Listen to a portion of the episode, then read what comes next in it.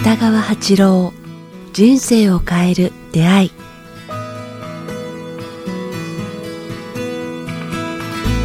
こんにちは早川洋平です。北川八郎人生を変える出会い。今日は第100回です。ちょっとテンション上げてみましたが。すごいですね。おめでとうございます先こんなにすると思わなかった生ですね。今手元にリストあるんですけど初回はですね2016年第1回12月9日です2016年ですよ2016年。はい若かったね。まあまあ、あ2歳ほど若いと思うんですけど、でも以来、先生、これ番組としては 1, 回も休まずというか、1週も休まずですから、100回ってのは要は100週続けてやってるってことああ、ですね。100周ですね。ね。すごいですね。先生自身はなんか変わったことあります？ああ、別にどんなことでもいいんでですけど。うーん。なんか、たくさんの人から声をかけられるようになったことと、それから、ああ、自分の声が、なんかだんだん澄んできてる、みたいな、透明？ような、ああ感じはしますね。なんか、とてもありがたい経験をさせてもらってることと、もう一つだけ感じるのは、やっぱ、はい。時代が変わったっていうことを感じますね。このラジオとこのラジオの人たちを通して。僕らの時代は短波とか中波とか、いやいわゆる電波によるラジオだったんですけど、これは何なんですか？これ。インターネット？インターネット？ポッドキャストですよね。INS かなんかわかんないです SNS みたいな。なんかうん、あっという間にほら、広がりますね。ねあの、あのリリーさんじゃないですけども、あの、アフリカのとか海外、はアメリカから、アメリカで聞いてたとか、フランスで、私、ね、早川君と私たちの声を聞いてたとかいう人たい。ちそうですね。いるじゃんね。場所と時間が関係ないってことですあっよね。という間にこう、だから電波とは全く違う別な、そうですねあの、なんか、形ですよねうん、めあの、なんか、素晴らしいなっていうか、じ別な時代に生きてるんやなっていうのをつくづく感じ、感じるようになりましたね。いやでも本当にね、もちろん先生あってこそですし、そしてこれね、聞いてくださる方がね、いるからこそ、まあ今回100回迎えることができましたので、まあ今後もね、えー進めていきたいと思うんですが、今日100回ということで、ね、改めて100回を迎えて、なんか今伝えたいことというか、ああ、そうですよね。こう、今さっきの話なんですね。やっぱ、時代が明らかに違う時代に入った、入ってるっていうことですね。私が年取ったっていうのではなくて、なんか世界の時代の意識が、すごく地球が、地球と地球に住む人たちが、意識が変わってきたっていう感じがしますね。それから、もう一つはこう、まあ後で、また次の次回でもいいんですけど、はい。宇宙意識みたいなものにも、なんか、このラジオを通してつながることができたというか、昔はまだ短波とか中波とか電波の世世界だったけれども、はいなんか意識に似たエネルギー、それが宇宙につながってるなって感じがしますね。でも先生がね、前々回おっしゃった、その目に見えないものじゃないですけど、それがこの番組になってからというか、いわゆる昔のさっき先生おっしゃった短波とか、そういうものよりもなんかひ広がる感じがするってことですか？そうなんですよ。あの、宇宙まで広がってるなって感じですね。短波とかね、へーほら、あの、その、その地域しかなかないエリアが限られてる。中波、ラジオもそうじゃないですか。日本とかそういう NHK とか。ところが、これはこう、ボーダレスを感じるってことですね、。あ地球、丸い地球に一斉に伝わると同時に宇宙にもあ行ってるっていう、このこの電波を通じるエネルギー波っていうのは通じてるんやなっていう感覚で、ひょっとしたら宇宙人も聞いてるかもわかんない。かもしれないですね。もう国境どころか星を超えてる可能性があるという。そうな、そんな宇宙意識みたいなものっていうか、にも広がり、自分の心を向けるようになりましたね。100回ですからね。その中で今先生時代が変わったっておっしゃいますけど、この辺をもう少し詳しく全く時代が、明らかに時代が変わったっていう。で若者と私たちの考え方も、から人工知能とかね、はいそういうのもやってきて、えーなんか時代が変わった。もう変わってしまった、あ、違う方向に、いろんな方向で違う方向に行ってるっていう感じがしますね。時代が変わったなっていう。うんどどう変わったんですか？そうですね。まあ、大きく変わって、意識がこう、変わった。もう具体的に、あの、なんて言いますか、も物から人の心に行った、まあ、みんなが言ってることと同じと思うんですけどもあの幸せというもののこう求め求めてたものがやっぱり目に見えるものではなくてもう少しこう穏やかなも安らぎとか平和感とかいうものが大事ということに気がついた、まあ、日本が最先端かも分かりませんけれども幸せの尺度。そうですね。中国とかなんとかまだ基地を作ったり軍事施設を作ったりとかちょっと遅れてきてますけども、日本とアメリカの一部からヨーロッパの一部たちは幸せとかから安らぎとかいうものがいかにあのものではなくて、心のありあり方や目覚めののレベルによってそれを得られるということに明らかにそのことに気づいた。だからちょっとスピリチュアルなことの方向に、あの変わってきた。昔はそれは変なオカルトオカルティックなこととして嫌われていたんですけれどもそれがこううんとても大切ということに気がついて会社とかね、それから IT 関係者の先端の人たちがその方向に来たなっていう感じですね。今先生その、まあ、日本がその先端にいるっていうふうにおっしゃいましたけどそれはなぜなんですか、まあ、ななぜというかその例として、えー、こう私たちの時代はこうなんていうかな大きな組織の一員になることがこう成功という時代だったんですよ、うん。大きな組織に例えばあのなんて言いますか大きな会社に入るとか大企業ソニーに入るとかそれからなんか三菱系の商事に入るとか、それからまあなんか大きな銀行の銀行に就職するとか、はい。大きな組織に入ってそのそこで働くのがこう人生の成功といいますかね。でそこでこう地位と物と金を得てそれが平和と安らぎにつながるという時時代があったんですけどそれが明らかに変わったといいますかね、若者があーそういうものを求めなくなったっていうかね。私の子供たちも私の周りの若い人たちを見てると車を所有したいとか家を大きな家を所有したいとかそういうのがないんですよね。全くで車屋さん来てから最近はとにかく困るのは若者がこう新車とかっこいい車をまあ一部のマニアは別にして買わなくなったっていうんですね、だから車がとにかく売れないんですよどの車買ってもらうかというよりもそもそも車を買わないっていう選択肢が結構出てきてますからね。車に対する憧れとかいうものがなくなったって言いますかね。まあそれも一つの例例なんですけどもそういうこう大きなもの目に見えるもの大きな組織というものではなくて個々の人たちが洋服のボタンだけを作る人とかね、帽子だけを作っていたら楽しむ人とかうちの子供もそうだけど陶器も面白いものだけを作ってる。で何してるかと物々交換に近いような生き方助け合ったり薪を割ったりとか。でそれぞれが技術となんか才能を持ちながら大きなあの生活費やお金を目指さなくて小さなお金の中でこう時間を作ってグループでなんかあの才能の交換や助け合いや情報の交換ややってるっていうのがそれは日本中で起き起き始めてる。うん。面白いですね。才能の交換、で昔は才能のある人は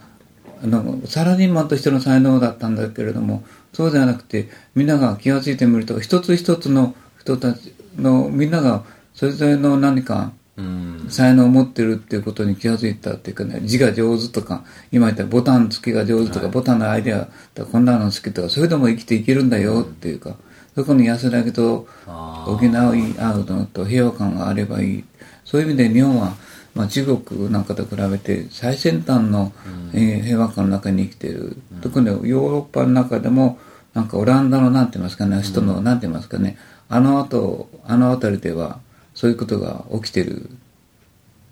うん、芸術もなんかそそこから面白い芸術が、うん芸術家が育ってきてるっていうかね。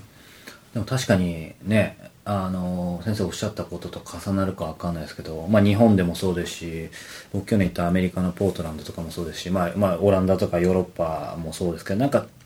小さくそうあの大企業じゃなくても自分の好きなこととか、うん、才能だったりを小さく始めてそれでまあ起業じゃないですけど独立する人とかなんかすごい増えてきましたよね。そうですね、だから上場の企業を目指すってユニクロの、ね、って世界企業とかあの孫さんもそういう時代ですよね。世界的な、だからそこに働く人たちがまあしんどいっていうことが分かってきたんじゃないですかね、朝から晩まで働いてで気が付いたら年取ってしまったりお金はと家は持ったけれども、うん、なんか、トンボと一緒でビューッと走ってで終わってしまうあのなんて鬼山と一緒にピューピューって景色も見らずにだかまああの逆に言えば蝶々みたいな、ひらひらひらひらひらあちく止まってでまたこっちの花求めて「な一見何してるん?」って白い蝶々、あんた何してるんもう白い蝶何してるん?」って言ってるけど結構人生楽しみながら自分の行きたい方向や行きたい花や行きたいところにこう飛んでいってるっていうかね、こう上なり下なりをなんかチラチラチラチラしながら「大丈夫?」って言われながらでもなんか自分の花をちゃんと見つけて飛んでるけど。でもなんか誤解それぞれ今その今先生おっしゃったように自分の花を見つけるでもいいですしその自分を満たすとかってなんかその言葉だけを捉えると、まあ、僕もね、おかげさまでなんとか細々とですけど今もう起業して10年なんですけどそうですよね。最初これややり始めた時周りみんな心配したしもう自分の好きなことばっかやってみたいな見られ方をしたような気がしたんですけどなんか自分の、まあもちろん好きなことやってるんですけど、やっても人の役に立てるんだみたいな、なんか両立できるんだみたいな、なんかそういうことがちょっとずつ分かってきたかなみたいな。早川さんも大きな会社とか上場しようとかこれをボンボン広げて社員いっぱいいてとか宣伝してとかいう意識は全くないですよ。だからななさすぎるって言われるぐらいないですね。だから町長ですよね。あの、こう、ひらひらひらひらと結構楽しみ。この間も旅にあそこ行ったり。そうですね。どこでしたアイスランド。アイスランド行ったりとか。それ、やっぱそれぞれの花見つけたりなんかしながら、ひらで、結構その春を楽しみ、それからね、その人生を楽しんでるっていうところが。とか、トンボっていうのは孫さんとか、ユニクロユニクロのの柳井さん。はい。柳さんみたいな人たちは大企業、その代わり厳しいというかね、お溺れるものは溺れあのそのまま溺れてしまえみたいな、浮き上がるものだけはこうこの企業にやってこい、その代わり金と地位とあれをあげあのあれをあげるぞとか言ってるけど、ZOZO の、まあ、前田さんって方が、の話とその人の討論を聞いてみたら、まあ、あの僕も前田さんのことはよく知らないんだけれども、ZOZO ではその長時間働くのでなんてのではなくてあ休みをいっぱい取るのだ、でなんかその前澤さんがユニクロの柳さんにこうこう数字とか規模とか売り上げとかいうのではなくてどんなふうに人生みんなみんなが楽しんで生き生きしてるかどういう人たちがいるかということを話してほしいとか言ってるけども、その柳さんがもうちょっとお前起業家な1000億を超えてから俺のとこやるこ 小さな企業でえーそんな質問するな。人人生はもっと努力が必要なんだとか言ってるけども。ちょっとなんか世界中がこう成長の僕は前田さんの方の生き方っていうかねそういう人がが増えてきて方方が争わないっていうかね戦わないから薄競わないだから人を傷つけないっていう世界がこれから始まったっていうことに見たいんですよねなんか。なんか全員が通じる世界が広がってきてるんだっていうか。先生に実はちょうど先々週ぐらいのテーマの時から聞きたかったんです。けど今まさにその目に見えないものってありましたけどこう考えることってできないですかね。そのなんだろう。うん日本人ってそのそういう意味では目に見えないものを見るというかそういう力ってすごい長けてると思っててるてね。それが特にこさっきの話と一緒です。これまでの大企業に勤めたりも会社に全てを捧げるみたいな時はいわゆる空気を読む力が日本人はもうよくも長けてるじゃないですか。それってでもまさに目に見えないものを見る力ですよね、それがなんかこれからはその空気を読むっていうなんかめネガティブな意味での空気を読むってことで目に見えない力を疲弊させるんじゃなくてさっきのその心を満たすとか蝶々の方の、そっちの方に目に見えない日本人の持ってる読む力をなんか生かしつつあるみたいな、そういう考え方ってできますかね。そうよね。その方向にだんだん日本人はそういう和の力とかそういうことがこうすごいあのなんて言いますか鋭いうん。あの民族だと思いますね。歴史的に見ても、うん。うん、人の心を読み取るとか曖昧だけれども、なんかそういうでも世界の中では本当器用なそういうこう時代でなんかね競い合うなって、部下僕はねこの間もこう言ってるのはですね社長さんにこう部下が部下がとか下の者がとかあの社員がとか言ってたけどまあ、その考え方やめた方がいいんじゃないかって、だからどうしたらいいんですかって言ったら共にあ歩むものっていう考えを、歩む人っていうかね一生会社をで時間を働くって言いますか。この人生とここの時代を共に歩む人よ。うん。という呼びかけるのがいいんじゃない？心の呼びかけだけどね。なんか部下が部下があったけど自分の所属した自分の所所有物みたいな。自分が給料屋根さんとして給料を上げてるものを拾うものを助けそういう考え方をしてるけどもそうじゃなくて ZOZO の人たちのようにこの会社を共に歩んでみんなでやっていこうみたいな。でそんなにこう競い合うのではなくて溺れるものは救ってあげたい、善意が通じる世界になんかが広がってきたって言いますかね。それが始まったっていう感じがしますね、第100回では本当それを言いたいですね、そうするとなんか先生常々おっしゃってるようになんか特に僕らその日本人はそういう能力あるわけだからなんかあんまり心配したり競ったりとかしないで なんか大丈夫って 思えばそんな変なところにはいかなそうですね。個々の人たちが個々の才能をしてそれで助け合えばいいんで一つの集団が大きなことでやってしまうとやっぱ今までのそれは決して我々に平和をもたらさないということが分かってきたんじゃないかな、大きな集団というのは戦うし相手を潰してしまえっていうような起業家意識国意識、敵対意識を養う。やっぱその時代は間違ったって僕ははっきり言いたいですね、ということでちょうどね100回ですけども、まあちょ蝶々になろう蝶々に。あの相川さんも私も蝶々、そうですね。私はもう羽があの破れてきいたんだけやど そうですね。もう100回迎えてますます。皆さんと一緒に蝶々に蝶々になりましょう、ね。だから、はい。というわけで全員が通じる世界を広げよう。ん。う、うん、相手を許そう。はい。傷つけるのやめよう、うん。ね恐れることなくね、はい、大丈夫な世界ですから。傷つけるのやめよう。競うのやめよう。戦うのやめよう